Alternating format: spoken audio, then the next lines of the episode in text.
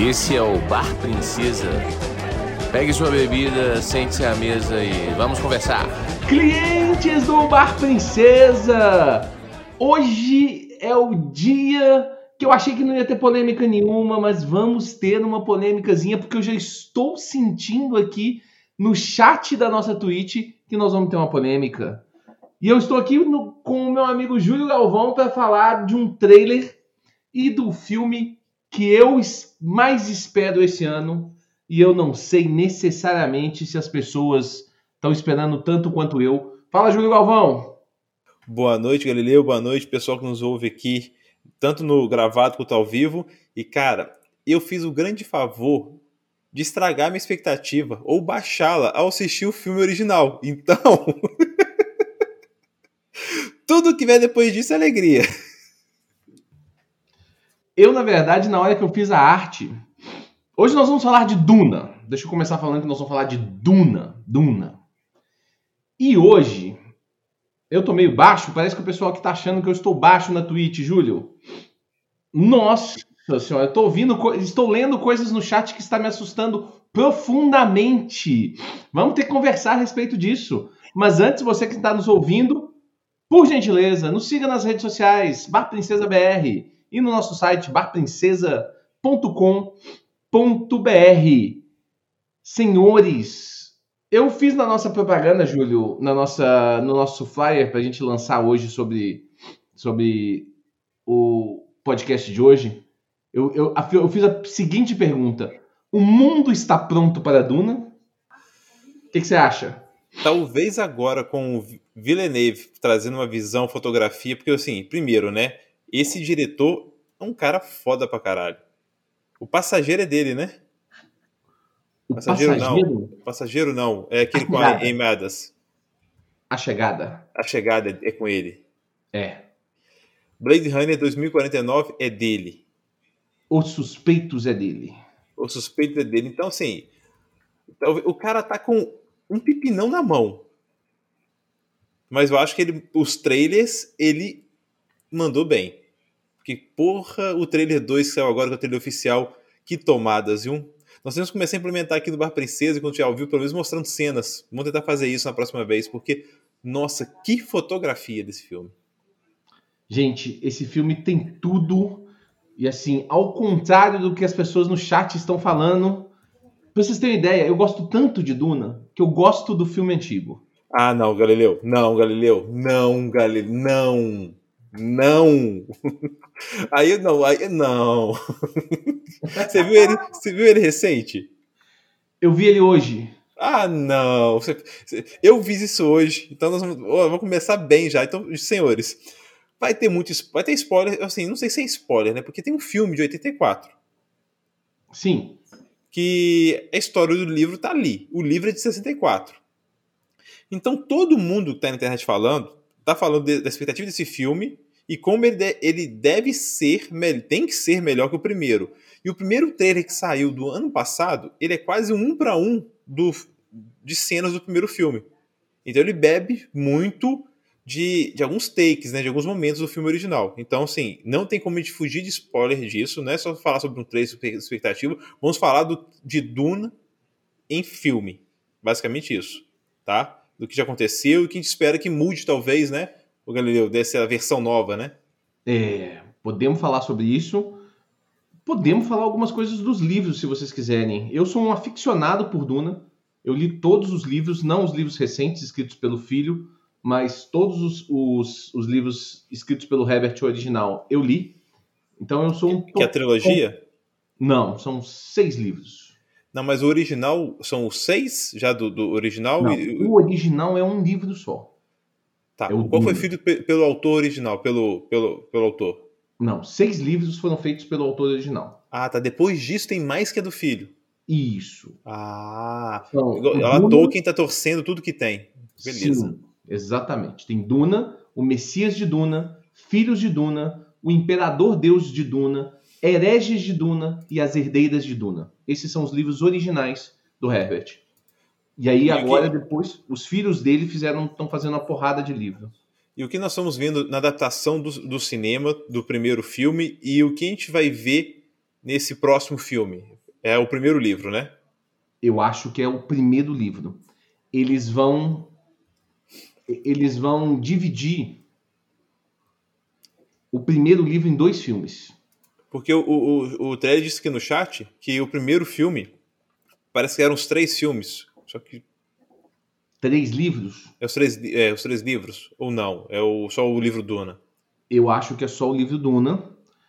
Mas o livro Duna, o problema do livro Duna é exatamente o que a gente pode começar a discutir do filme de 1984. O Trielli está comentando aqui que depois do, do, terceiro é do filho. Pode ser que seja. É, eu acho que a trilogia só que é, do, que é do autor. Essa é a minha dúvida. Até onde, até onde ia. Pode ser que seja, não tenho certeza. Mas esses seis livros primeiros eu já li.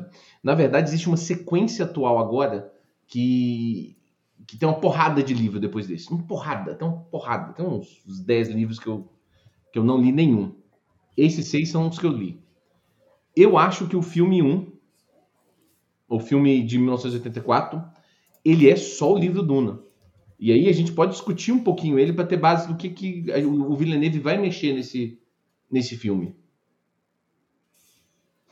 Gente, é, é assim, eu, eu só vou falar da primeira adaptação do filme em 84, né, que praticamente ele, eu não sei qual foi as grandes dificuldades que o, que o Lynch teve, né, ele falou que não teve é, é, autoria nas edições, né, no corte, teve grande dificuldade de adaptação do roteiro, e é um filme que foi pouco falado, né, virou um Blade Runner da época, né? Ele virou, ele virou um Blade Runner da época, ele é considerado por muitos um filme cult, tipo um Blade Runner literalmente, né? que não fez sucesso, ele acho que custou 40 milhões de dólares, pagou apenas 30 milhões o retorno de bilheteria, mas depois ainda dividindo, eu não sei como teve é, é, gente dividindo o gosto. E tem gente que ainda até hoje fala, os, tem uns prós dele, mas nossa, é difícil, porque é um filme que se você não procura informação ou vai ler o livro, nada praticamente explicado, e quando tenta explicar, tem um excesso de explicação. Tem até uma técnica para isso, né, do narrador e tudo mais, que é um excesso de explicação, que estraga muito da, da obra, né? Porque os elementos místicos, né, míticos que estão ali na obra, eles são deixados de lado por falta de tempo e alguns são explicados demais. Eu acho exatamente isso. O problema do livro do Duna é Vou explicar, Álvaro, vou explicar sim. Álvaro está tá comentando aqui sobre a questão de como que o filme original trilhou esse caminho das explicações de eventos. E aqui a gente já tirou a dúvida já. Ele fez o autor, o Herbert fez os seis livros e parece que agora o filho dele fez mais três. Mas eu acho que já está fazendo até mais, viu, Álvaro? Ele está tá numa, tá numa aproveitando essa hype desde quando o, o filme do Villeneuve foi anunciado. E está saindo a porrada de livros dele entendeu? Fazendo o contrário desses autores mais famosinhos aí que ficam guardando as informações, isso é foda. Diga-se de passagem, né, George R. Martin, safado, que não solta o Game of Thrones. Mas vamos então, falar de Duna. Deixa eu explicar então para o pessoal que vai ouvir ah. o que, que é Duna. Antes de falar da adaptação, falar o que, que, que é Duna, né? Porque eu fui explicar para minha esposa mais cedo e fiz uma, uma, falando que era o Game of Thrones espacial mas acho que ele tá mais. Ele, é, ele é além disso, né? Ele. Eu acho que muitas coisas beberam da fonte de Duna. Acho que vale a pena você, como um grande fã, quem já consumiu aí o material de livro e tudo mais, explicar para quem tá ouvindo o podcast e só viu o trailer e fala assim: Meu Deus, o que, que é isso? O que, que é Duna? Então, Duna é um livro de 1964, na verdade 1965, não tenho certeza qual é a data exatamente, um dos dois, tá? Escrito por um cara que ele fez um trabalho biológico sobre deserto. Deixa eu contar a história disso aí. E o trabalho dele foi gigante, gigante. E aí ele escreveu um livro pequenininho sobre isso. Ele pegou toda essa sobra desse conteúdo e falou: vou criar alguma coisa. A partir daí ele criou Duna. Duna é um livro, uma série de livros que conta uma história que qual que é a diferença dessa história? Primeiro, ela é uma space opera, né? É uma ficção científica. Só que ela sai do padrão de tudo que já havia sido feito até aquele momento e após Duna também. Tem uma coisa em Duna que é inigualável nas, nas space operas, porque Duna é uma space opera, é uma ficção científica sem computadores. que é um negócio do caralho em Duna.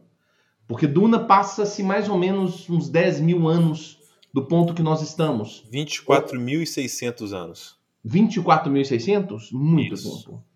No momento onde nós já enfrentamos uma guerra contra as inteligências artificiais e vencemos.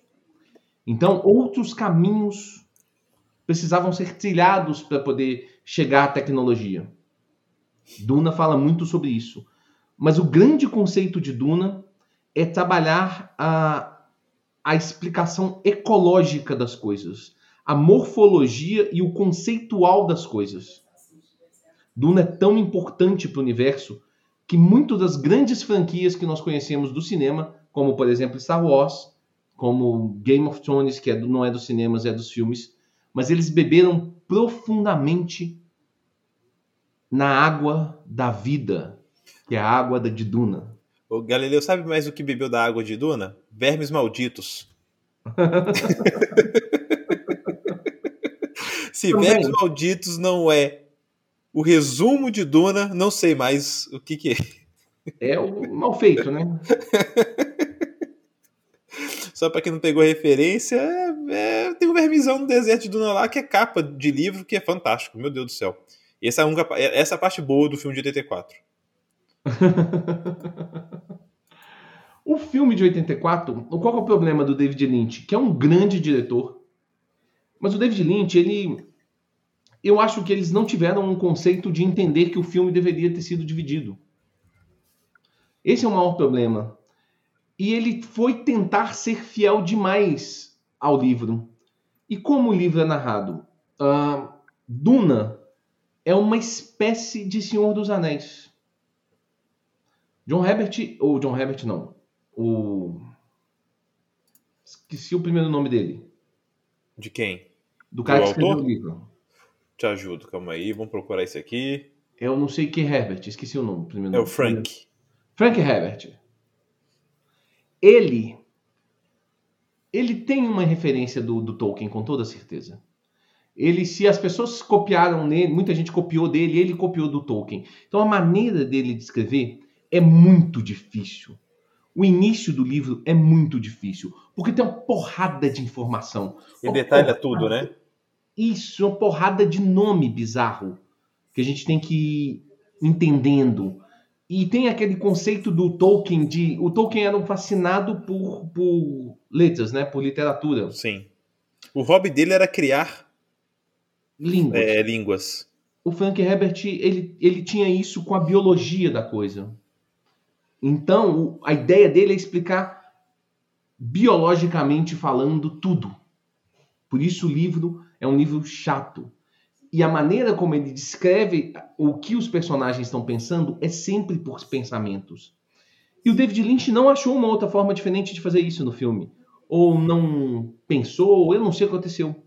E isso transporta o, o- quem está vendo o filme exatamente para aquela leitura de livro, que é a hora que você lê o cara, tipo, Obrigado por, dele, né? por falar sobre o que mais me incomodou, né? Em, em ver isso em filme faz com que o pacing, o time do filme, o ritmo dele seja sofrido para algumas coisas. Onde você tem ali, por exemplo, foi onde talvez Peter Jackson tenha brilhado com seus anéis. Porque onde Tolkien descreve todos os cenários com detalhes, ele se transformou aquilo em cenas. Você não precisa ter a descrição daquilo, alguém falando, nossa, aquela maçaneta foi feita do carvalho de tal e tá toda detalhada e cravada. Não, não precisa disso, tá em tela. Enquanto emoções que são no livro não tem como você perceber o personagem, o ator com aquilo, tem que descrever o pensamento, o David Lynch ele apropriou-se do mesmo recurso no livro. Logo, você vê a galera falando assim, o, o, o, o personagem do Atreides, o, o Paul, Paul. né? É Paul. Falando, nossa, eu acho que ele está mentindo sobre isso.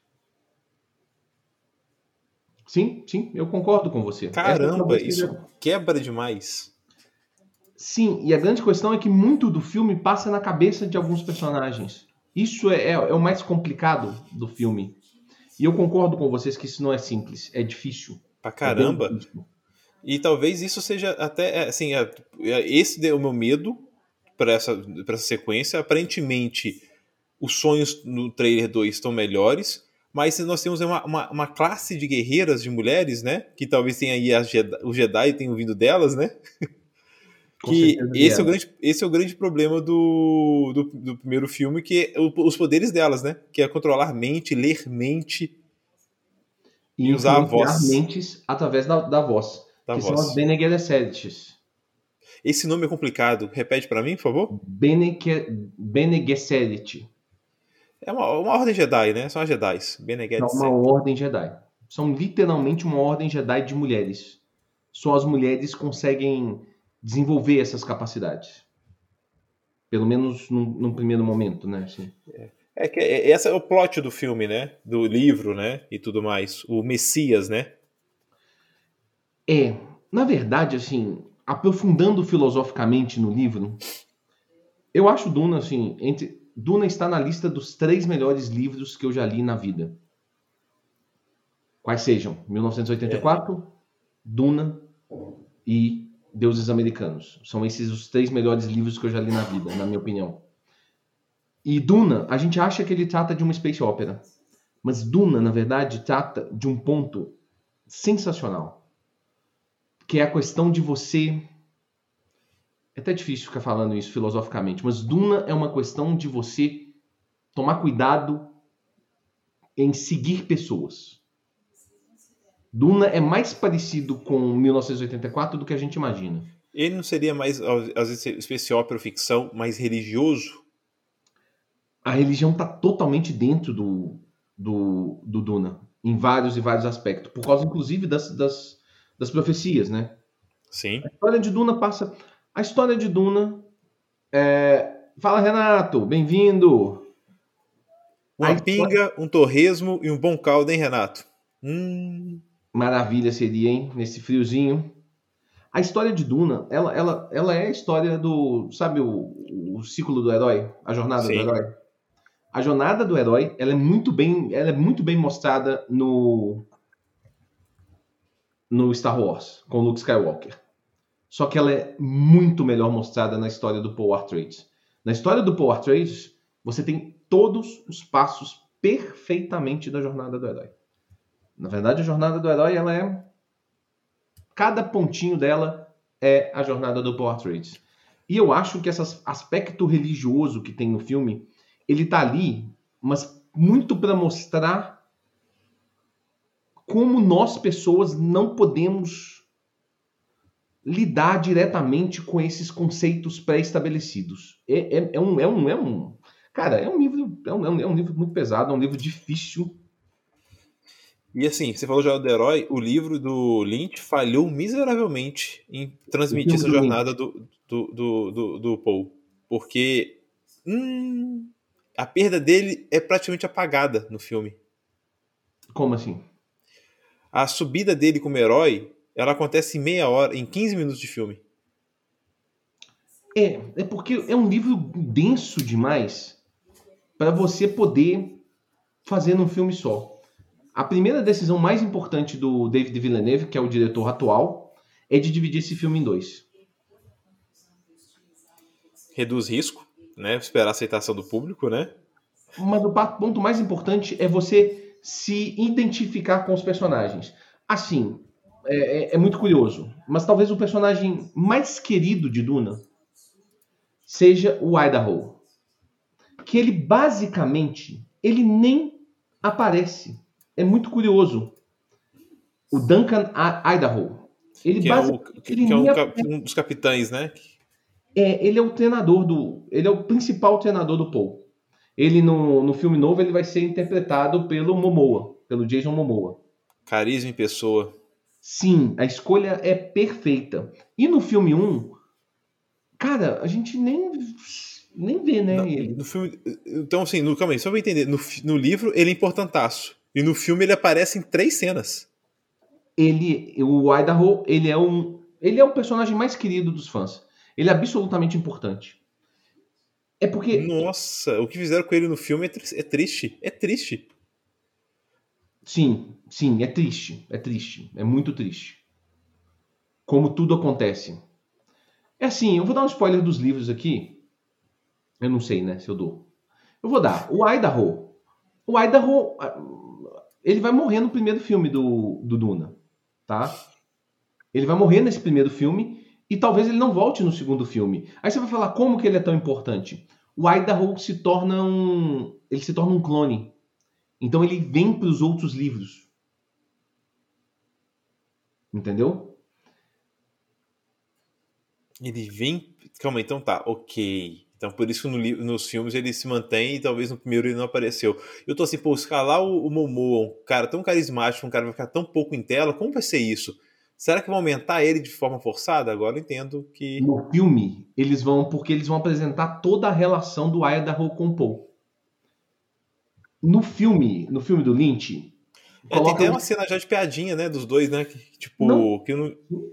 Sim, sim. De momento dele de íntimo e tudo mais, já tá no trailer entregando que essa relação vai ser mais explorada. Legal. Exatamente. O trailer já dá um indício. Por isso que esse trailer, ele, ele, ele não é só um bom trailer Pra gente que conhece a história. Desculpa. É que ao vivo, eu preciso falar o que tá acontecendo aqui em casa, deixa pra lá, pra não aparecer aqui no fundo, meu escritório é aberto. A minha esposa passou rastejando aqui atrás, quase. oh, meu Deus do céu. Eu tinha que ter uma câmera tipo de boca do outro ano só pra mostrar a cena. Ai, a exposição que temos aqui. Olha lá. Mas o trailer, ele mostra como conceitualmente o filme vai, ele vai ser mais fiel ao, aos livros. Porque você mostrar no trailer, por exemplo, a relação do Idaho com o Paul, significa justamente que eles vão que eles vão dar valor a isso aí. E isso vai muito significar a, essa transformação do, do Paul.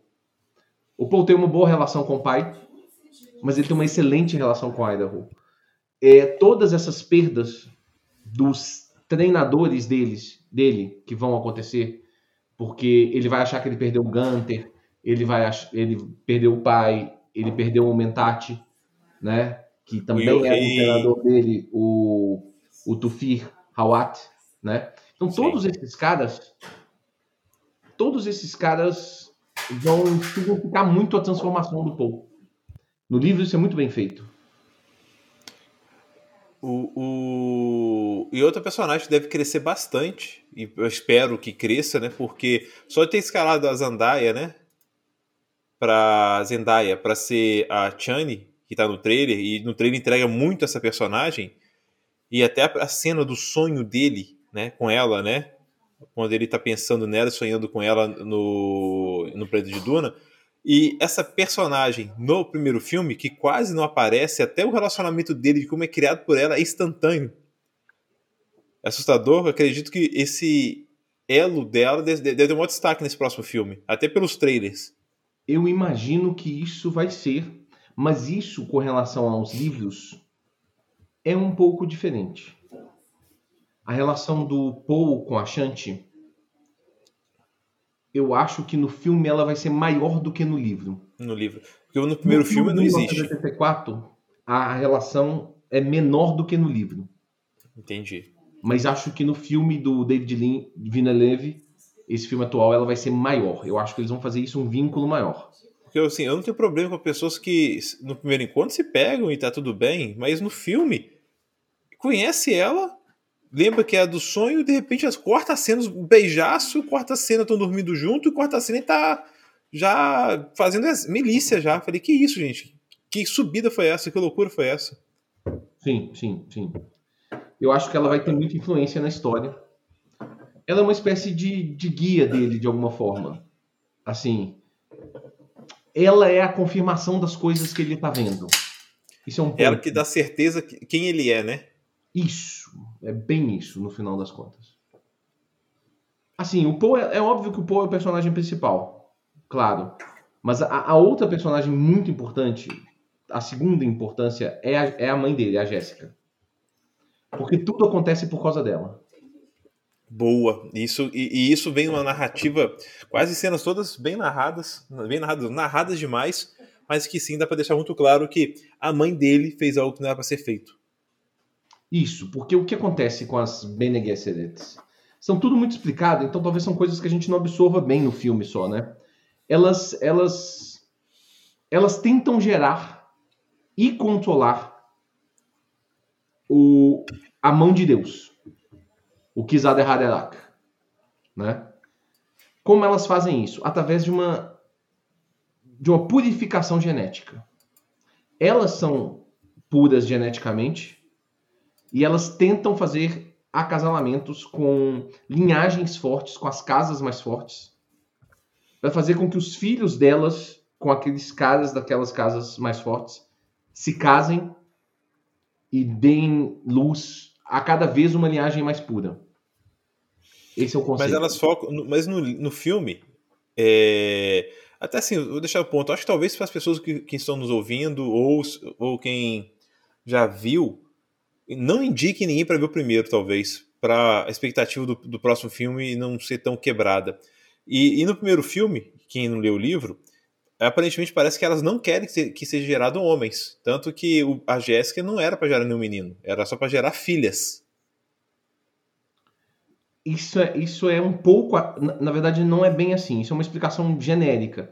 É, para ficar mais fácil, mas não é assim. Nos livros, elas são direcionadas assim: Fulano vai gerar um homem, Fulana vai gerar uma mulher. Esses hum. dois vão gerar um, um, cara. Entendi. Então era a Jéssica que não deveria ter gerado homem, mas sim, Ai. elas podem gerar homem, desde que a ordem delas fala assim: beleza, vamos tentar mais uma vez trazer o grande. Qual é o nome do Messias? Kizar de Haderach. Kizar, o Kizar. Vamos tentar trazer o Kizar. o Shihad. Exatamente o conceitual do negócio é esse. Essa é a direção. Então existe todo um planejamento genético. Na verdade, assim, é porque a, a, a, a mitologia do Tolkien é muito profunda, conceitualmente falando. Ela, ela, ela trabalha em três pontos. Três, do Tolkien, eu falei Tolkien, mas é do Herbert. Tá? Três pontos. Você tem o aspecto comercial, que é marcado pela guilda de transportes, né? Você tem o aspecto religioso, que é as Bene Gesserit, e você tem o império, né? O imperador e a, e a parte política da coisa. Então essas três forças, elas geram uma, uma cadeia de equilíbrio. Só que todas elas tentam ascender sobre as outras. Isso é um ponto uhum. fundamental da história. Então tem, você tem a guilda espacial e e por isso que o Game of Thrones, por isso que o George Martin até já deu uma entrevista dizendo que tem uma interferência ali, porque é essa busca por poder de lados diferentes. As três organizações querem uma controlar mais a outra. Você entende o que eu quero dizer? Sim, e acho que, pelo menos, assim, é, o grande resumo deixa claro é, é, no filme que as duas casas estão em brigas eternas e tem a, a, a conspiração desse grupo, né? Tem a casa do gente do céu, do Leto e do Paul, que são o, o, das Artrades. Tem a casa dos Lannisters. Os Lannisters são como se fossem os Harkonnen? Os Harkonnen, né? Tem o Imperador, que é o, rei aí, que é o... Isso. A casa, porra nenhuma, mas o Imperador, que é manipulado por um ser bizarrão, que eu não sei quem é aquele, ele, ele aparece, e isso vai explicar isso para mim. Que ser aquele bizarro que aparece, que dá ordem no Imperador, e tem a Ordem Jedi ainda, que está ali por trás. Então você tem vários pontos de interesse diferentes, fazendo ali um, um, trabalho de política que foi talvez pouco explorado no filme e no livro deve ser muito belo de se ler. Muito. Isso é um ponto fundamental do livro. E eu acho que eles vão. O cara que você está falando é aquela criatura? É a criatura, exatamente. Então, ele é um dos caras da guilda espacial. Porque aquelas criaturas controlam o transporte de um planeta para o outro. É, é essa parte linda de explicar que, como esse livro foi escrito em 64, e ele baseia-se muito no, no, no, recurso, e como não tem mais tecnologia, o recurso mais precioso desse universo é uma especiaria. Isso. É o melange. melange. E, e, com melange você faz tudo. Melange você limpa seu rosto, você toma banho, você faz comida, você usa como droga, você usa para transporte. Melange você faz tudo com esse negócio. O melange faz e... duas coisas, duas coisas fundamentais. Na verdade, assim, vamos falar um termo claro aqui também, né, para os nossos ouvintes e os nossos as pessoas que estão nos assistindo aqui na Twitch.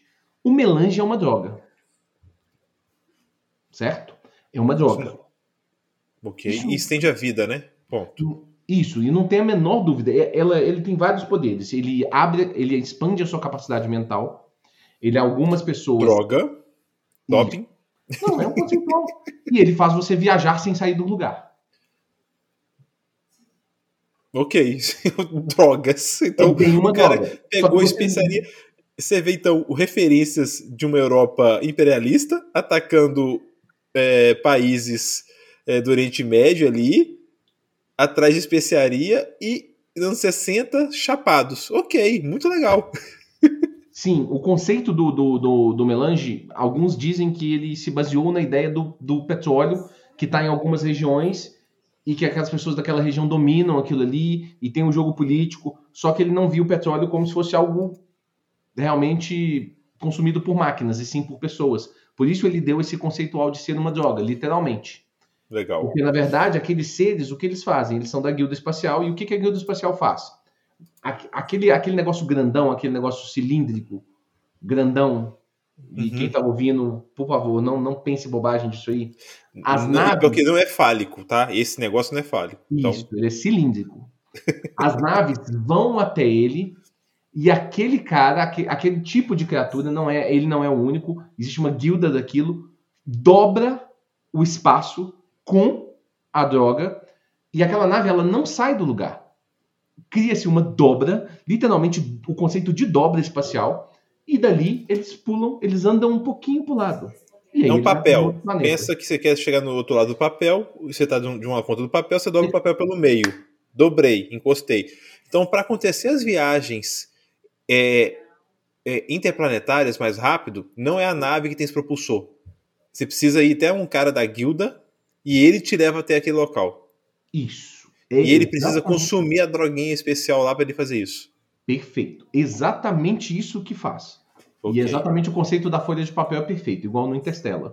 É a folha de papel. Dobrou a folha de papel, sai de um lugar e estou colado do outro lugar. Então eu ando Filme ensina. Filme é escola. muitas vezes. Até melhor. Parei. Próximo. Então é exatamente isso que aqueles caras fazem. Então eles e eles têm, eles têm um monopólio dessas viagens. Então eles são a força, eles são a força comercial do negócio. É Perfeito? por isso que o imperador tremeu as bases. Ok, agora ficou mais claro. Porque, cara, eu não vi a explicação no filme, tem que até voltar. Falei, gente, que ser esse? Manda no imperador, o bichinho tem uma boca que parece um monte de coisa que eu não posso nem pronunciar aqui. Loucura aquilo. Mostra esse, bich- esse bichinho viajando na maionese em vários momentos. Assim, o que tá acontecendo? Que viagem louca é essa?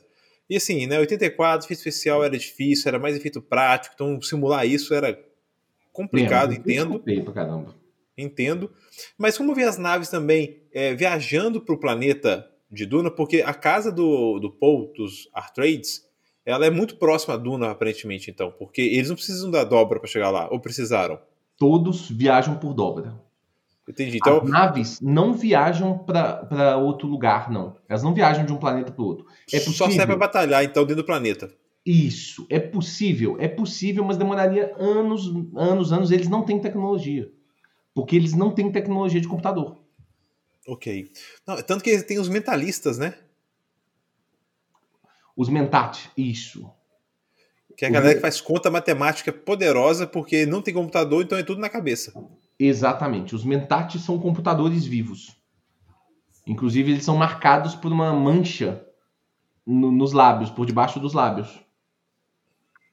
Não sei se você pegou isso aí. Não, eu vi um. um- assim, o, o cara que é braço direito do imperador Lannister lá, do Duke Lannister, ele é um mentalista? Ele é um Mentat, isso. Mentalista, tinha a boca vermelha. Isso, a boca vermelha é porque os Mentat, eles também são viciados numa outra droga, que é o suco de safo. Safo? Safo dá um funk, safo. hein? Literalmente, suco de safo é o nome. Juice of, Juice of Safo. É exatamente Então, isso. é, é- então é cheio de conceitos que é difícil numa obra de 2 horas e 16 minutos incluir tanto conceito desse. É muito complicado. É absolutamente complicado. E eles tentam explicar daquele jeito, tipo, sabe, com a o pensamento das pessoas, ou eles falando frases típicas do livro. Por exemplo, esse cara mesmo, quando ele usa o, o suco de safo, porque você está falando do Peter De Vries, Isso. É, que é um personagem, inclusive, nos livros, ele, ele é um mentate. ele é o mentate da casa Harkonnen, mas ele e o Barão Harkonnen se odeiam. Isso é muito engraçado. Eles se odeiam. Literalmente. Eles têm uma relação péssima um com o outro. Mas na hora que ele tá usando o suco de safo, ele até fala, ah, o suco, ele, ele recita um, um, uma, um texto dos Mentat, que é o suco de safo vai liberar minha mente, vai, eu, eu não lembro de cabeça, mas que vai me levar a pensar até além. É, é, é um, existe esse conceitual, entendeu? Então existe uma outra droga que faz esses caras e eles são verdadeiros computadores vivos, não só no conceito de fazer contas, também no conceito de armazenamento de ideias, de informações. Dados. Então, ou seja, biblioteca humana. Tem que consultar alguma coisa, vou lá e grito, ô, oh, viciado em suco de safo, vem cá. Mas as casas principais têm os seus mentates e são os melhores mentates. Entendi.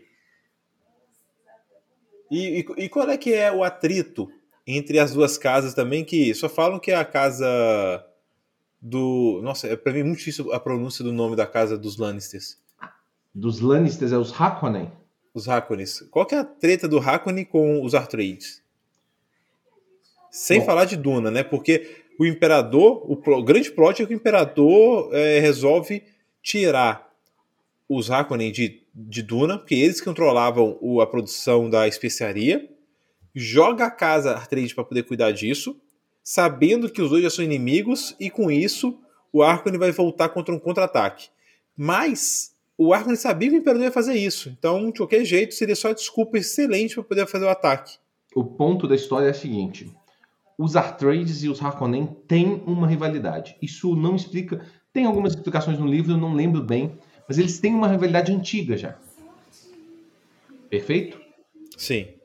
A grande treta da história é o fato do imperador da Casa Corrino, que quase não fala no livro, no filme, quer dizer. A Casa Corrino, o imperador começa a ter medo da Casa Artrade, do Leto Artrade porque o Leto Artrade é um baita de um, de um comandante. Ele é, eu acho que ele é muito um líder, né? Porque ele, ele é muito justo. Ele é muito justo. E as outras casas começam a ver o Lito Artrade de uma maneira diferente.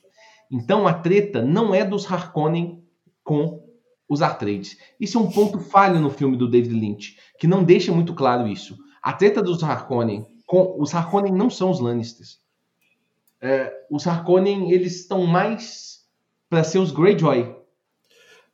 Ok, mas, mas eu acho pelo, pela caricatura no filme original. Porque todos eles são ruivos, todos eles têm.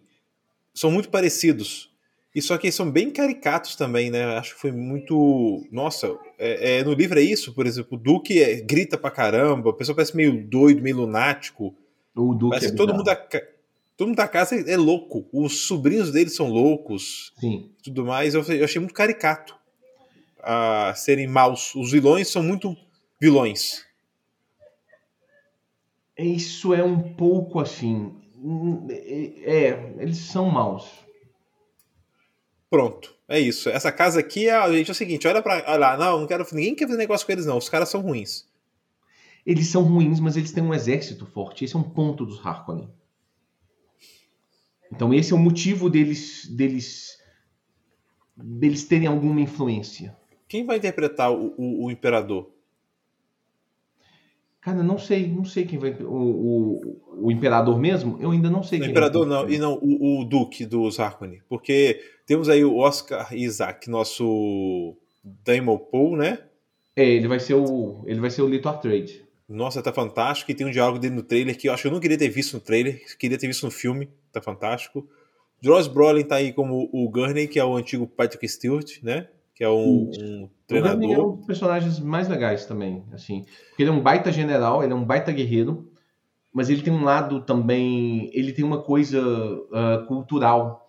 Tem uma pequena cena no filme do David Lynch que mostra isso. Que ele chega, o Gurney chega pra, junto com os outros dois para poder treinar o, o Paul. E ele chega com. Costas. Não, e ele chega com um instrumento um instrumento que é o instrumento que o Gurney toca. O Gurney é um artista, ele é um cantor. Acho que vai ser muito legal ver se eles vão explorar isso, provavelmente. isso é uma característica muito legal do Gurney, que ele é um cara que ele não ri, ele não tem muitas emoções, mas ele, ele explora a emoção dele por um outro aspecto. É um personagem muito rico, muito rico, muito foda. Não, vou falar assim, a, a, o elenco tá assim, tá, tá massa, tá de peso. É o melhor elenco da história do cinema. Temos aí. O Timothée Chalamet, ele, ele vira estrelinha também, né? Da... E é, né? Por causa do, daquela série da Netflix, né? Sim. Ele e tem o um filme Chame pelo Seu Nome. Isso. Lady Bird, A Hora de Voar também, estouro bem. Adoráveis Mulheres, então ele tá, tá em alta. Esse Call Mas... Me By Your Name foi, o, foi o negócio que estourou ele. Foi o que estourou ele, sim. Né? E, e... O, o Bautista, ele é um. Ele é o. Glosson Raban. É. É porque assim, você tem três Harkonnens importantes. O Barão, que é o Vladimir.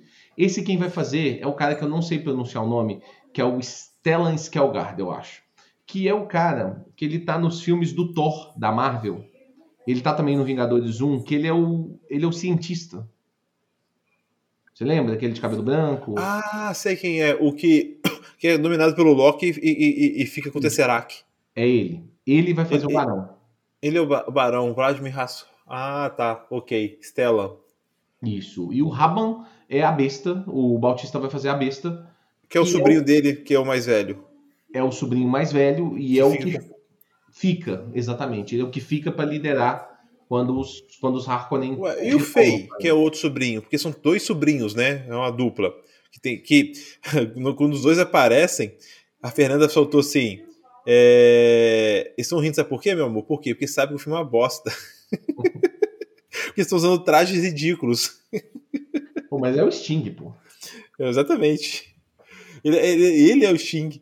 É, é, não, tem, não tem. Quem é ele aqui?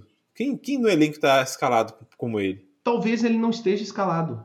Porque, na verdade, é provavelmente que ele só apareça na segunda parte. Ah, então se não aparece ele na primeira parte, então eles vão focar muito só até, tipo, cara, metade do filme de fato do primeiro.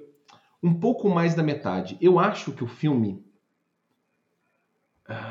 Eu acho que o filme vai até a hora. Ele não avança muito na história do Paul com os Freeman. Quem é os Freeman? Os Freeman. Eu sei, eu acho que eu sei, eu acho que eu sei quem são. Posso tentar explicar? Você me corrige? Os Freeman é o povo original do planeta Arkan. Arax. Arak, que é, que é o que tem o apelido de Duna, por ser só de areia, que leva o título do primeiro filme. E é, é, o único planeta que tem a especiaria. Isso. É onde todo mundo quer explorar esse planeta. Só que esse povo é, original, é de lá e a galera caga pra esse povo. Sim. Na verdade, é guerra contra eles, guerra contra eles o tempo todo. E os vermes estão lá nesse planeta também. Então, é o povo original que tem olho azul. É, é esse o grande resumo. Isso. Mas o conceitual, é, isso é uma coisa que explica quase nada no filme. Explica com falas soltas e a gente não entende bem. Mas é que as pessoas do mundo exterior acham que os Freemen uh, são poucos. Isso. Não, no filme até fala bem isso. Só que, na verdade, é um exército, sim, são milhares. Ninguém sabe onde eles vivem, onde eles ficam, porque eles ninguém acredita que, por isso, que, que, que, é capaz de viver naquele planeta, né? Porque é um planeta que não chove. É, eles vivem nos polos do planeta. Isso é uma característica importante também que no filme até fala, mas fala tipo um passant, entendeu? Sim, fala que não, fala que os polos são proibidos de ir. É, eu acho que é isso que fala. Eu, assim, proibido por que, gente? Vem cá, eu, eu sou imperialista, tô dominando o planeta, eu vou na porra do polo, quero ver o que tem lá. Pego não. minha nave gigante aqui e atiro em tudo que aparecer. É porque existe uma explicação biológica que, ecológica que não dá nos filmes. Uh, nos livros, é, nos polos, é mais difícil de minerar. Uhum. Entendeu? Tem um negócio que não explica muito no. Explica mais ou menos no filme, que é um negócio muito legal. Você tem aquelas estruturas gigantes de especiarias, certo? E aí certo. elas estão lá minerando. Quando eles identificam, e tem umas naves grandes que ficam voando por cima de, de Arax, de Duna, certo? Eles ficam lá voando, umas naves de quem está minerando. Quando eles sentem que vai vir o verme, a nave vem e levanta a máquina. Entendeu? O verme bate, passa, e aí eles posicionam a máquina num outro lugar para minerar. É assim que funciona a mecânica. Isso é muito Ou seja, legal. Sempre- o tempo todo eles estão. Tá, a especiaria tem até no ar, né? Tem. Só que eles têm que minerar ela da terra pra- da, da terra.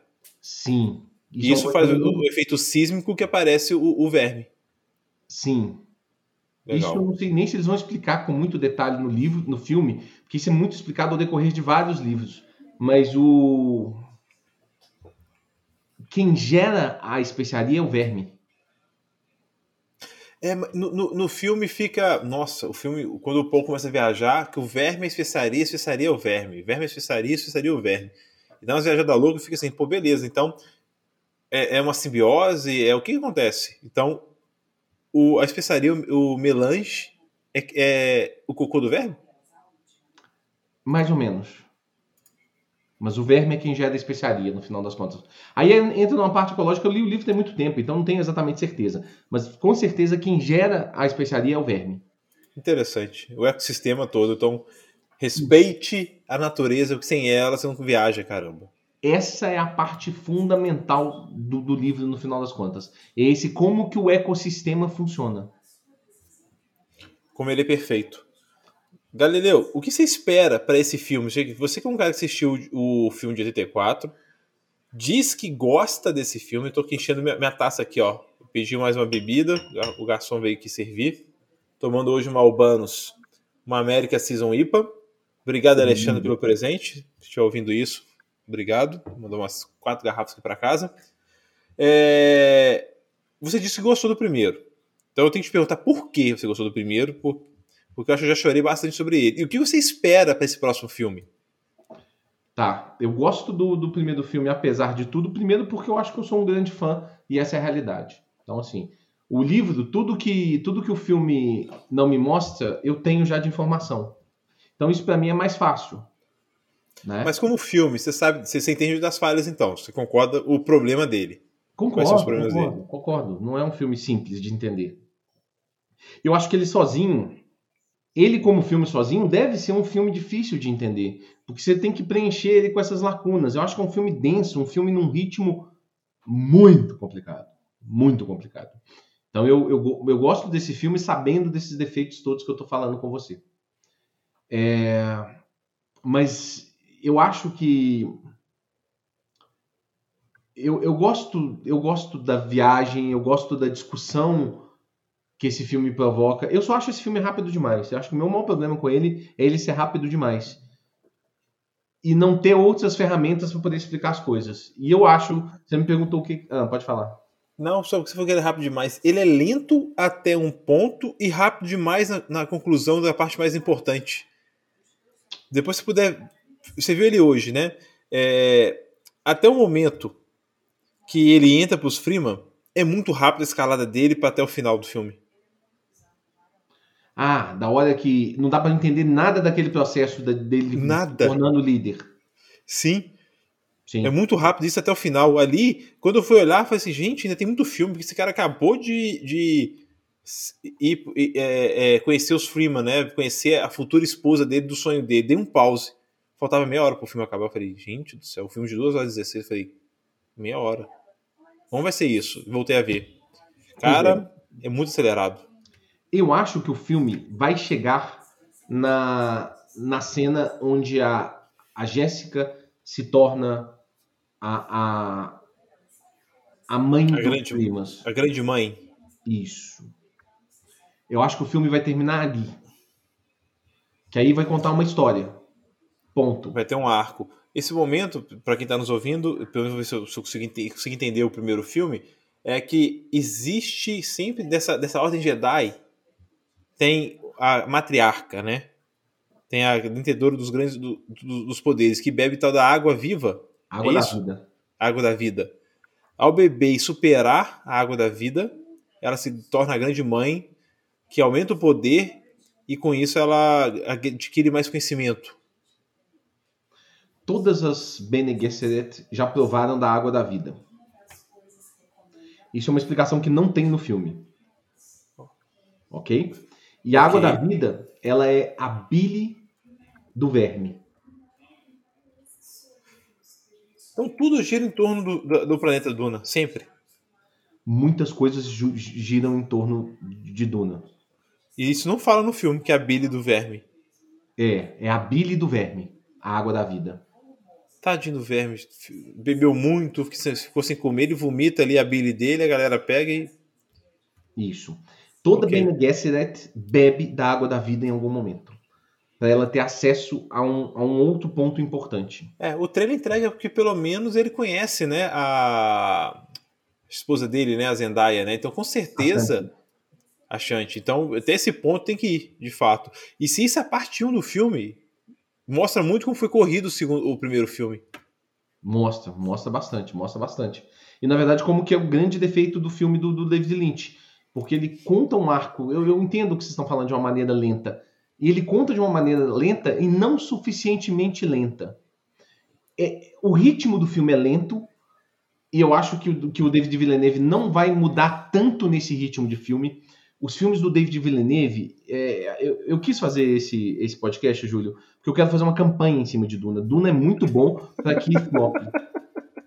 Gente, só pra vocês saberem, o Galileu mudou a pauta do, do, do, para esse episódio ontem, Sim, às 8 da noite. sim. Tá? Aí o Júlio aqui teve que correr assistir o filme de novo. Porque eu assisti esse filme tem 20 anos. Eu tô com o quê? 36? Joguei o primeiro Duna com 14, que eu conheci Duna através de um jogo de RTS, que não é o primeiro jogo de Duna. Duna teve um jogo antes disso, mas eu joguei o, jo- o jogo Duna de RTS, que do mesmo é, estúdio que fez Command Conquer. E eu acho que foi o primeiro jogo de RTS do mesmo estúdio que fez Command Conquer, para depois ser contratado pela Electronic Arts e fazer. Fui assistir Duna depois disso, porque eu falei, gente, que, que merda é essa? Que loucura é essa? Vi o filme, não lembro quase nada, e com certeza eu nunca mais voltei a ver, porque o filme não foi bom pra mim na época. Assisti hoje. E fui escafundar a internet pra entender um pouco mais do que a gente tá falando aqui hoje. Acredito muito que o Galileu ame esse universo. Amo. Ame. E Duna é tão importante historicamente que tudo que vem depois bebeu dessa fonte, que até foi é, é, a família do autor processou George Lucas Sim. por Tatooine, as referências todas serem tão parecidas com Duna. Os Jedi são muito parecidos com, com, com o ben, as Bene Gesserit. Sim. São bem parecidos. Muita coisa, mu- muita coisa foi, foi puxada de Duna. Muita coisa. E Duna é muito importante. E Duna não é simples. Mas Duna é, é, é- Duna dá o passo, eu acho. Sabe? Duna vai além. Você acha que Duna não merecia uma série, não, Galileu? A melhor coisa que eles poderiam fazer com Duna é fazer uma série. Porque essa construção de fazer filme, o Game of Thrones acho que acertou muito em ser série, não filme. Sim. Muito. Ok, o problema é que o J.R.R. Martin não termina os, os livros atrapalhou de- a série. É, é, o- é um demérito da quinta pra frente devido a não ter a obra pronta. Duna a obra tá pronta. Poucos diretores seriam capazes de fazer com o orçamento da- que foi dado por Peter Jackson e fazer Seus Anéis. Poucos. Duna Eu- não deveria ser uma série? Eu preferia que Duna fosse uma série. Mas sendo filme, eu acho que está na melhor mão possível. É, você ia até concluir sobre o Villeneuve, porque você acha que tá bom tá na mão dele, pelo histórico dele como diretor? Eu acho porque o Villeneuve, ele tem um aspecto, assim, eu já, já- a gente já percebe pelo trailer que ele colocou alguma coisa de piadinha. Ah, as cenas de combate são grandiosas. Isso é uma coisa que o filme, o filme 1 deixa a desejar profundamente. Ah, Duna não tem tantas cenas de combate assim, mas as cenas de combate são realmente grandiosas. E eu acho que o Villeneuve vai conseguir fazer isso, mas Duna não é rápido. Duna é lento. Ele tem um ritmo diferente. E eu acho que achar esse ponto que o filme é lento e ao mesmo tempo é um blockbuster talvez seja a coisa mais difícil, porque os filmes do Villeneuve não foram grandes blockbusters. Ah, são filmes ótimos, mas eles não bombaram. Eles não bombaram. Exatamente. São filmes que a crítica elogiou muito bem. Até Blade Runner 2049, que esperava que fosse bombar por toda a história, ele não bombou. Teve excelentes elogios, o ritmo dele, de novo, ele, ele, ele é quase um para um do primeiro Blade Runner. Sim. né, de ritmo, história, até música simularam o, o, a trilha original. Muito incrível isso até. Parabéns, viu?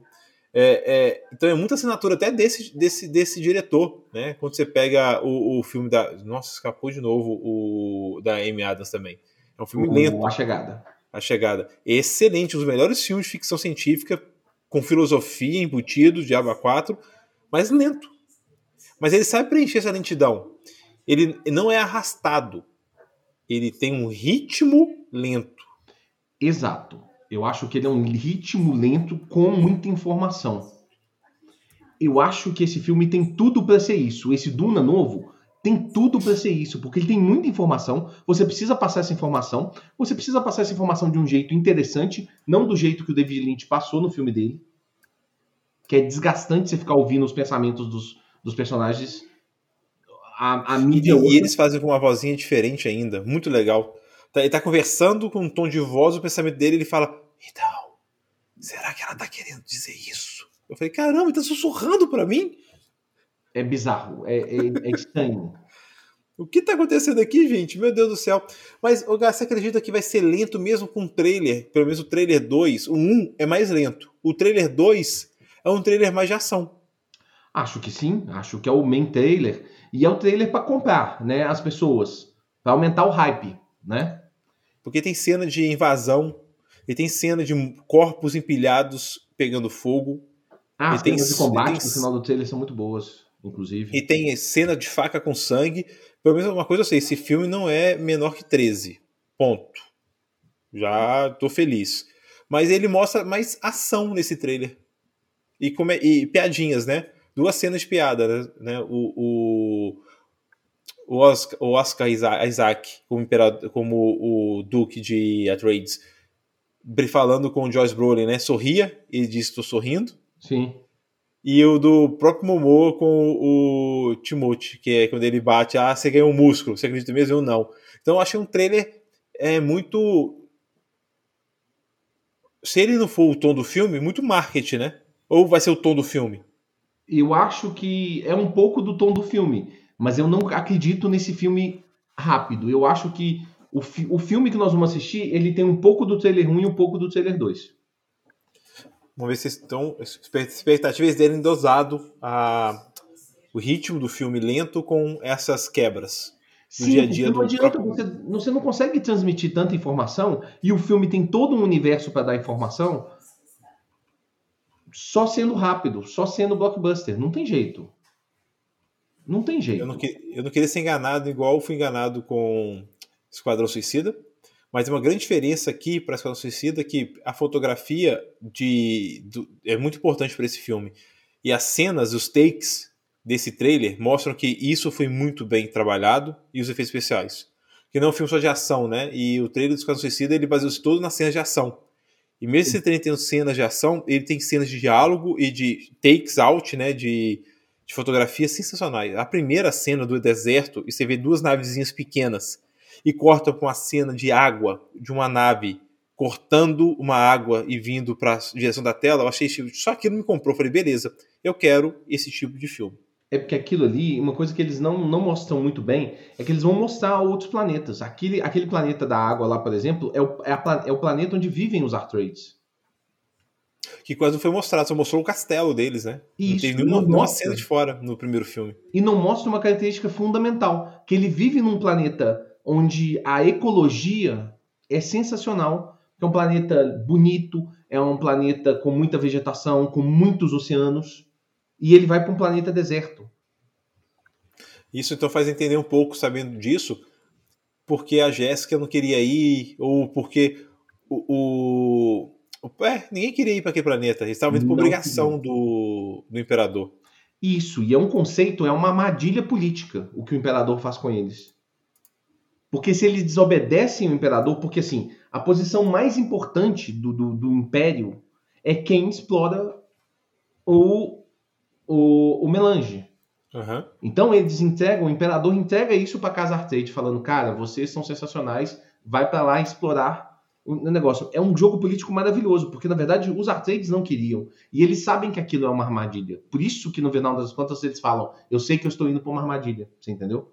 Sim. Porque é uma armadilha política. É. Uma coisa eu te falo, estou incentivado a ler o livro. Não, o livro é muito bom, mas eu nem sei se vale tão. Eu, eu deixaria para ler o livro depois do filme. Para entender a, a, relação da expectativa. A, a expectativa do livro. Li, pô, o livro tem algumas coisas no filme, tem alguns pequenos detalhes, por exemplo, assim. Várias cenas do, do Paul trazendo a faca em cima da, da cabeça, o que é um símbolo de referência Freeman. No, no, no trailer mostra isso. Sim. E até no filme mostra, só que não se fala nada. E quando é pra falar. Tipo, o filme toda hora pro filme do Lynch tem pensamentos. Quando precisa falar uma, uma situação, não, não, explica o motivo. É porque tem muita informação. Todo conceito de luta, de arte marcial, existe um conceito de arte marcial desenvolvida que é maravilhoso por trás. Ah, você tem um estilo de luta, tem um estilo de luta baseado naquele escudo, aquele escudo corporal. Porque aquele uhum. escudo ele reflete, ele reflete projéteis, ele reflete energia. Aquele escudo é só da Casa 3? Não, ele muitas coisas tecnológicas são desenvolvimento da Casa Trades, mas eles não têm controle total daquilo o tempo todo não. Aquilo tem para outros lugares do, do, do, Império. Mas as coisas nascem na Casa Trades normalmente. A parte tecnológica. Então é isso é um perigo então para o Império, além do cara ser Sim, muito por causa do mentate da Casa Trade, que é o mentate mais importante, que é o Tufir. Ah, ele é mentate. Então, tem sobrancelha grande e mentate também. Hum, não. Mas ele tem uma sobrancelha gigante, muito bom. É, pode ser. É porque os mentates, o negócio do suco de safo, faz, ele tem duas características. Faz os cabelos crescerem mais em outras partes do corpo. Ah. E faz a boca ficar vermelha. Pelo amor de Deus, né? Não quero nem saber esse cara pelado. quero nem ver. É uma característica dos mentates, certo? Então, aqueles desenvolvimento, a arma sonora, por exemplo, é um desenvolvimento deles. Da Casa Arcade. O escudo também, o escudo corporal é um desenvolvimento deles. E, mas isso vai para os outros, não é só eles que têm, mas é um desenvolvimento deles. Perfeito? Perfeito. E isso gera uma técnica de uma, uma, uma arte marcial, que é uma arte marcial baseada num conceito muito interessante. Você precisa se defender de uma maneira rápida e atacar de maneira lenta. Porque para penetrar o escudo, você precisa penetrar de maneira lenta. Você entendeu o conceito? Isso, pelo menos no primeiro filme, é, mostra que se nem atacar de forma lenta, mas ok, devido ao escudo.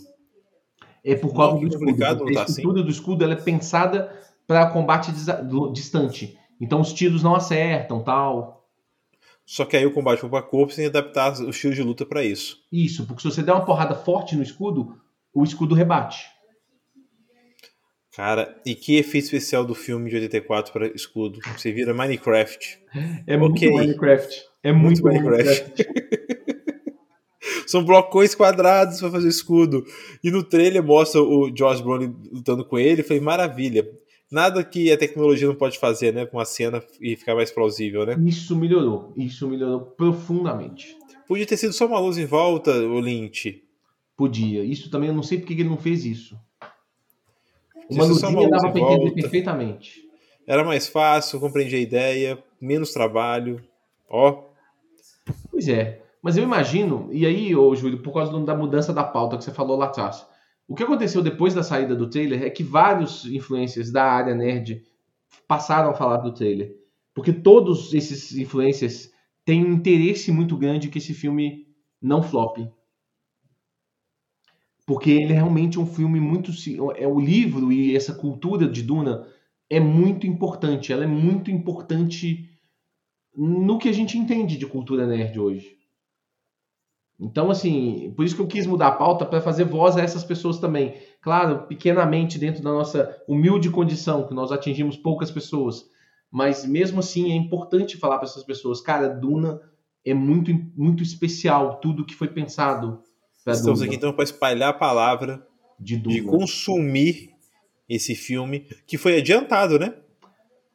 Não, ele foi atrasado. Ele adiantou, adiantou agora. É, ele atrasou causa da pandemia, jogou para dezembro e adiantou para outubro.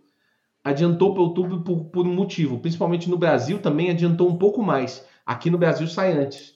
por causa da questão do HBO Max.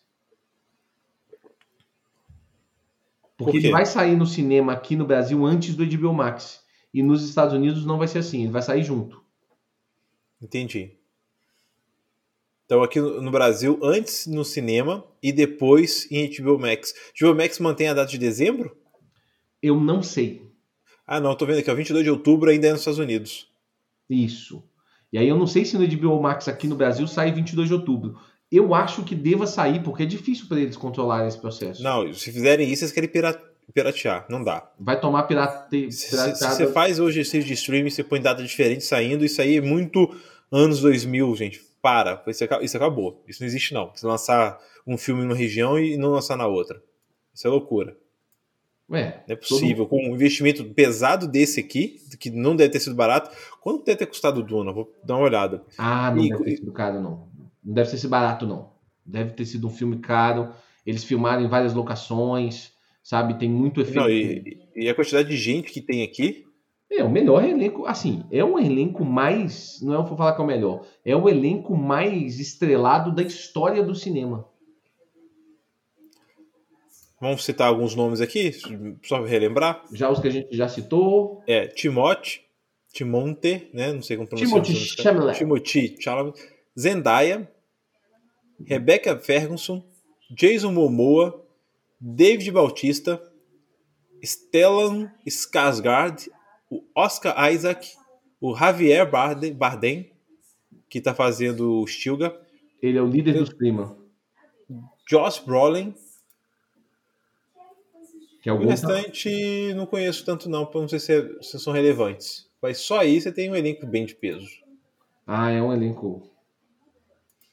É um elenco pesado. Um- Pesado até de massa, né? Você põe David Bautista junto do Momoa, é pesado pra caralho. É pesado mesmo. Uma coisa muito interessante, ô Júlio, que é uma, uma curiosidade sobre Duna. Ah, o, o personagem existe assim como assim como o, o Tolkien, ele era o, o Sam do Aham. Senhor dos Anéis.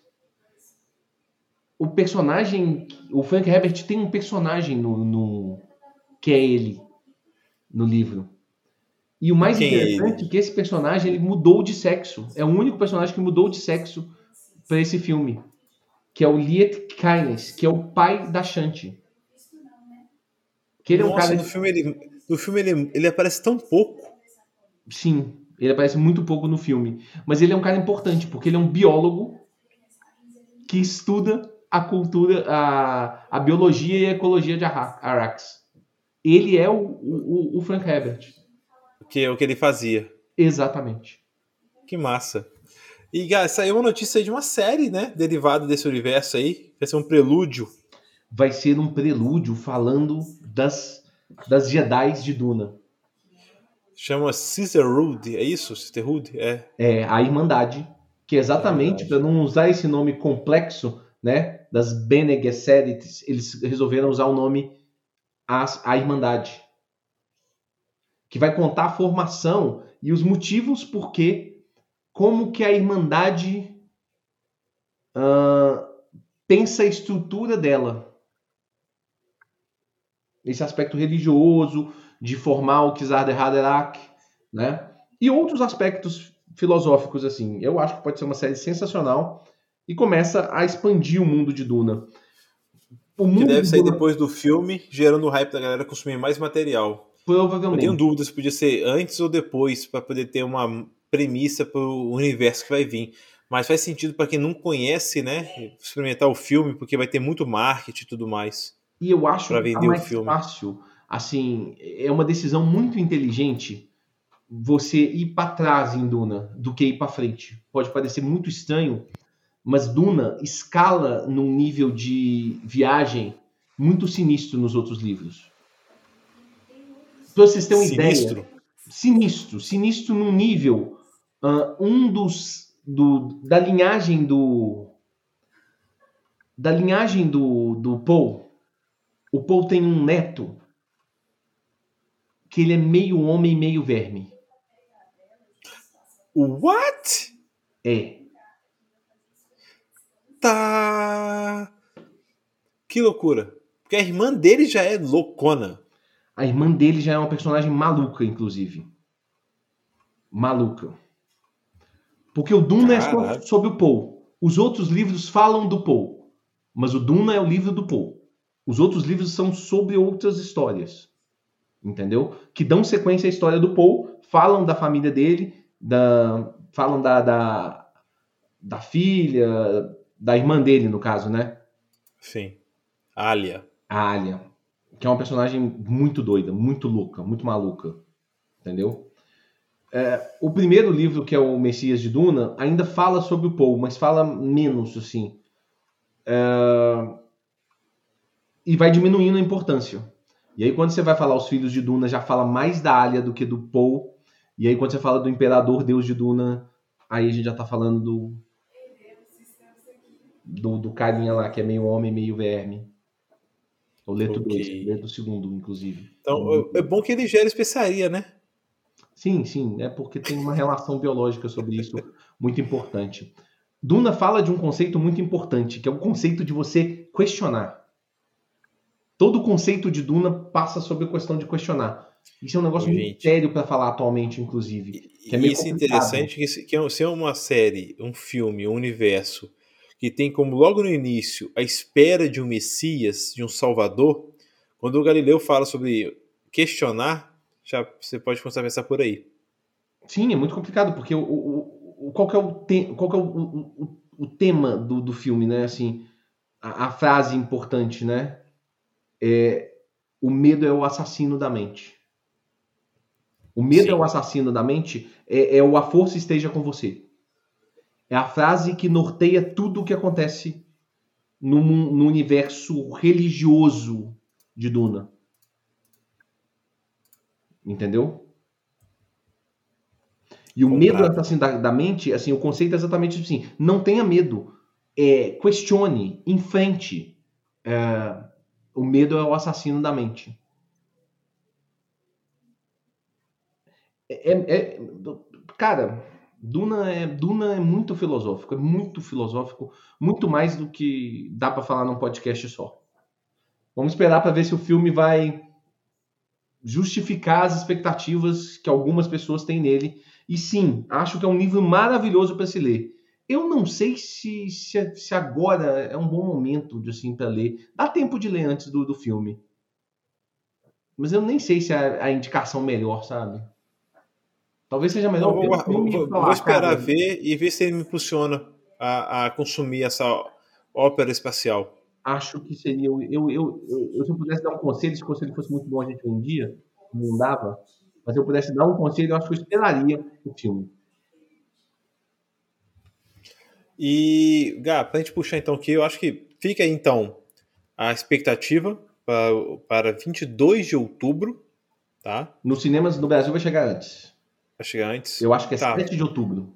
Espero que até lá possa ser dê para consumir alguma coisa dentro do, do cinema. Eu vou esperar o streaming, Vamos ver como é que Aguarda vai aí. ser isso aí. né? Cinema, mas vamos, vamos fazer o hype aí, vamos divulgar a palavra. Vamos, vamos divulgar a palavra de Duna. Duna é um material maravilhoso, maravilhoso, maravilhoso, maravilhoso. Ah, com spoiler ou sem spoiler, é um negócio que você precisa viver. Mais do que só, só ler a história ou conhecer essa história. Entender ela faz muita diferença e acho que vai mudar muito a maneira de você pensar o mundo.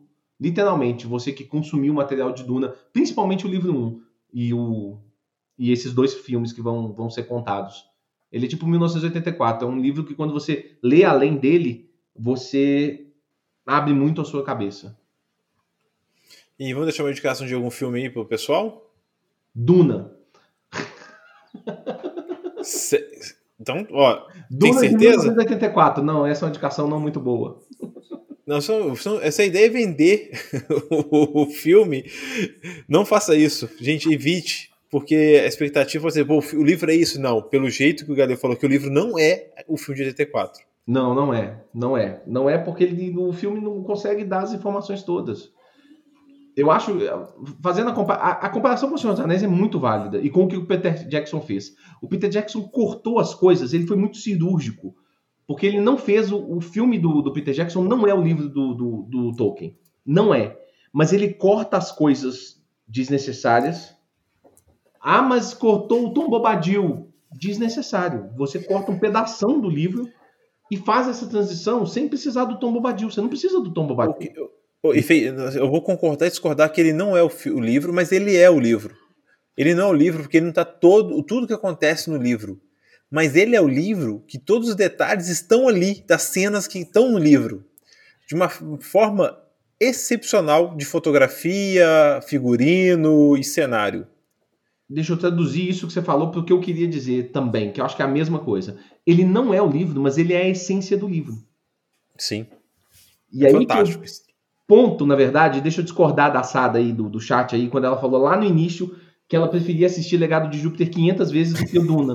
Esse é um ponto. O filme do David Lynch, por pior que ele seja, ele tem a essência do, do livro. Isso não sei se é uma propaganda boa ou ruim. O Legado de Júpiter não tem a essência do, da, das, dos quadrinhos. Ele é outra coisa. Entendeu? Talvez o Villeneuve consiga, com mais tempo, fazer uma versão melhor do que é o filme do que é o livro. Cortando as coisas certas, que eu acho que esse é o grande problema do, do, do filme do Lynch, é que ele quer explicar tudo. E não tem tempo para explicar tudo. Ou Mas você aumenta para dois onde ou a adaptação brilha, né? Quantas vezes a gente vê coisas adaptadas que não precisam ser um para um que está no livro? Sim. Eu acho que ele vai cortar algumas coisas. Eu sinto que ele vai cortar algumas coisas. Eu acho que ele não vai apresentar tudo. E eu, e eu não, não tenho problema com isso, contando que ele mantenha a essência. Esse é o ponto. Eu tenho muita confiança no que o Villeneuve vai fazer. Ele mesmo, ele falando sobre o filme do David Lynch, ele, é muito engraçado. Que ele gosta e desgosta ao mesmo tempo. É basicamente o meu sentimento. Posso deixar uma indicação de filme aqui pro pessoal? Pode, com toda certeza.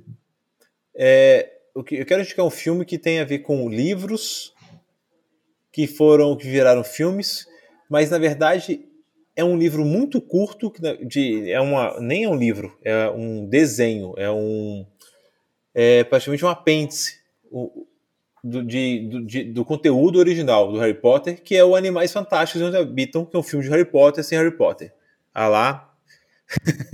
É golpe. É é golpe. Cara, isso é uma adaptação bem feita.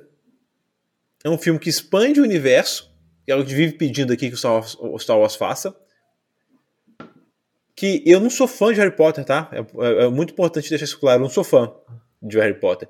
Mas esse filme, eu li os livros e tudo mais, eu não sou. É, é, sou muito mais fã de Seus Anéis e tudo mais, e fui surpreendido quando eu vi que Harry Potter saiu muito próximo de Seus Anéis. Eu achei até que esse bebeu da água, mas não. Então foi uma surpresa positiva ter dado, feito sucesso. Mas os Animais Fantásticos onde habitam tem um, um ator que eu amo, que é o Ed Redmayne, ele é incrível, ele é incrível, ele é incrível. E ele é um exemplo para mim do que é expandir o universo. Que é pega o universo que deu certo no cinema e tudo mais e fazer uma história que ela tem personagens que se amarram principal, mas está expandido de uma forma que nem, nem o, o, o autor original tinha feito. Entendi. Que a JK, ela não tinha escrito, ela acho que ela foi muito apoio, mas o livro original tem 64 páginas. É, um, é nada mais que desenhos dos animais fantásticos, que é citado nos, filmes, nos filmes originais. A fanbase não gosta tanto dos filmes, né? Sim. Mas para mim, com efeito, a interpretação do ator e pegar esse universo do Harry Potter e desconstruir ele, e por isso que é um excelente filme do Harry Potter Harry Potter, porque não tem um grande. O Harry Potter é do profeta, é outro Messias, né? Eu acho fantástico, eu gostei. Então acho uma boa adaptação. E tá aí na Netflix pra assistir. Eu, pra te falar a verdade, eu gosto do filme 1. Eu, na verdade. Do Harry Potter ou do Animais Fantásticos? Do Animais Fantásticos 1. É, porque o 2 eu acho que a crescente dele não é legal, não, mas o 1 é muito bom. Eu, gost... eu gosto da ideia, assim. Eu acho que a ligação do 1 com o 2 é péssima. Essa é talvez a parte ruim. O 1, o filme 1 para mim, me agrada, me agrada. Eu gosto do como é que é apresentado o personagem novo, como é que essa trama rola. algum vínculo que tem com Harry Potter, porque tem que ter, no final das contas. Mas eu achei que a transição do filme 1 pro filme 2. Nossa, Peca, eu concordo. horrível. É, o filme a 1 é um escalada bom. dele e a amarração dele é muito mal feita. Mas o filme 1 é muito bom e, e tem dois atores que eu amo de com força, que é esse, esqueci, nossa, acabei de falar o nome dele aqui agora, gente. O Edgar, é o Raymond, que fez um, um filme fantástico e o que faz o Flash, Sim. que ele é o, é Newt nesse, nesse filme e ele faz o, o Vantagem, de ser, Vantagem de Ser Invisível com a Emma, Emma Watson e faz o, o Temos que falar sobre Kevin, que tá incrível também. Porra, que filme doido, pesado. Então é um filme divertido, sessão da tarde, mas que mostra pra mim uma discussão que eu tenho muito com até com o Gá aqui às vezes é quando a obra tem que ser idêntica a, ao livro, né? Ou só uma adaptação, né? E pegar o conceito e, e fazer.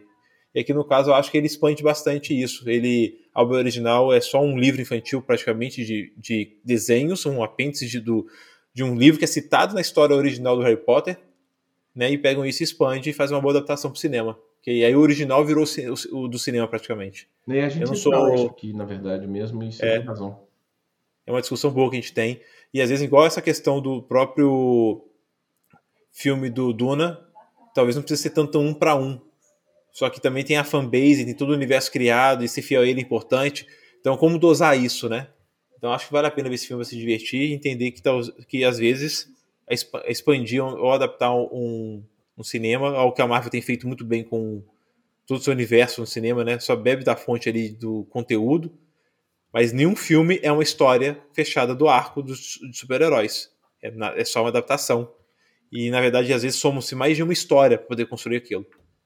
Eu gosto também. Vamos torcer para que o filme 3 dê uma corrigida no filme 2. Filme 2, Sim. é, eu não acho que nem vai corrigir, inclusive. Eu já acho que. Acho que essa série, infelizmente, Júlio, eu gosto da, do Acabou. filme, caramba. É ver, ver um e entender que ela acabou. É eu isso. também eu gostaria, eu preferia. É uma expansão boa do, do, do, do Harry Potter sem Harry Potter.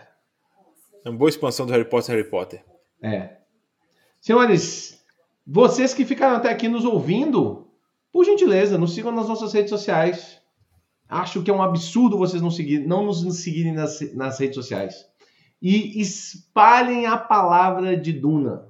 Espalhem a palavra de Frank Herbert. Grande escritor. Frank Herbert Duna é das obras que mais influenciaram a nossa cultura nerd. Talvez a que mais tenha influenciado a nossa cultura nerd junto com Tolkien, com O Senhor dos Anéis. Então, assim, são os dois grandes livros da história da cultura nerd. Então, Duna precisa ter mais reconhecimento por tudo que é. E, Júlio, obrigado por topar falar comigo de Duna. Vamos esperar que a hype se concretize em outubro. Cara, eu- tudo que é ficção científica, ópera espacial, eu tô dentro. Bem feito, tá? Mas eu topo assistir. Então, topei a pauta, topei reassistir o, o filme para poder ter mais embasamento para falar que você valeu a pena ter assistido, mesmo sendo um filme que não desceu bem. Porque quando eu vejo o trailer, eu entendo que como pode melhorar aquilo. Sim. E isso me fez comprar bastante. Mais Então, uma galera, informaçãozinha que não falamos. Pode falar. Tem uma série do sci-fi sobre Duna, que fala sobre os filhos de Duna. É bem interessante. É da Sci-Fi, né? Eu acho que foi, três, foi, foi uma temporada ou três temporadas? Eu fiquei na dúvida sobre isso. Eu acho que são seis episódios Seis episódios? de uma hora cada um. Que é sequência do, teoricamente, do, do primeiro filme. É. Ok. Esse é do Galileu, se você estiver acompanhando a gente no vídeo, não comprei não, mas beleza, fica aí pra falar que não deixamos passar, que tem uma série de sci-fi aí. Mas agradeço, Galileu, porque aquele negócio, né? Ter, eu já falei, ter o, o programa me ajuda a consumir coisas que saem da minha zona de conforto às vezes também. Então, É ótimo. tem sido massa isso aqui. Obrigado. Espero que convide vocês também a sair da zona de conforto. Não assistam o filme de 1984, nem vou falar que ele tá na Amazon Prime. Não tá. Mas não assistam. Esperem pelo filme do David Villeneuve, O Monstro Nunca Errou. David Villeneuve nunca errou quando fez um filme. Eu quero deixar essa Isso é informação. aqui. verdade. Ele é ótimo, ele é top, ele é foda. Senhores, boas Olimpíadas para vocês. Aproveitem para assistir de madrugada os jogos, o judô, o ginástica olímpica, vôlei, basquete. Sucesso. Boa noite para quem vai dormir, porque eu vou, vou manter aqui com o Galileu. Até mais, gente. Fecha a conta, passa a régua.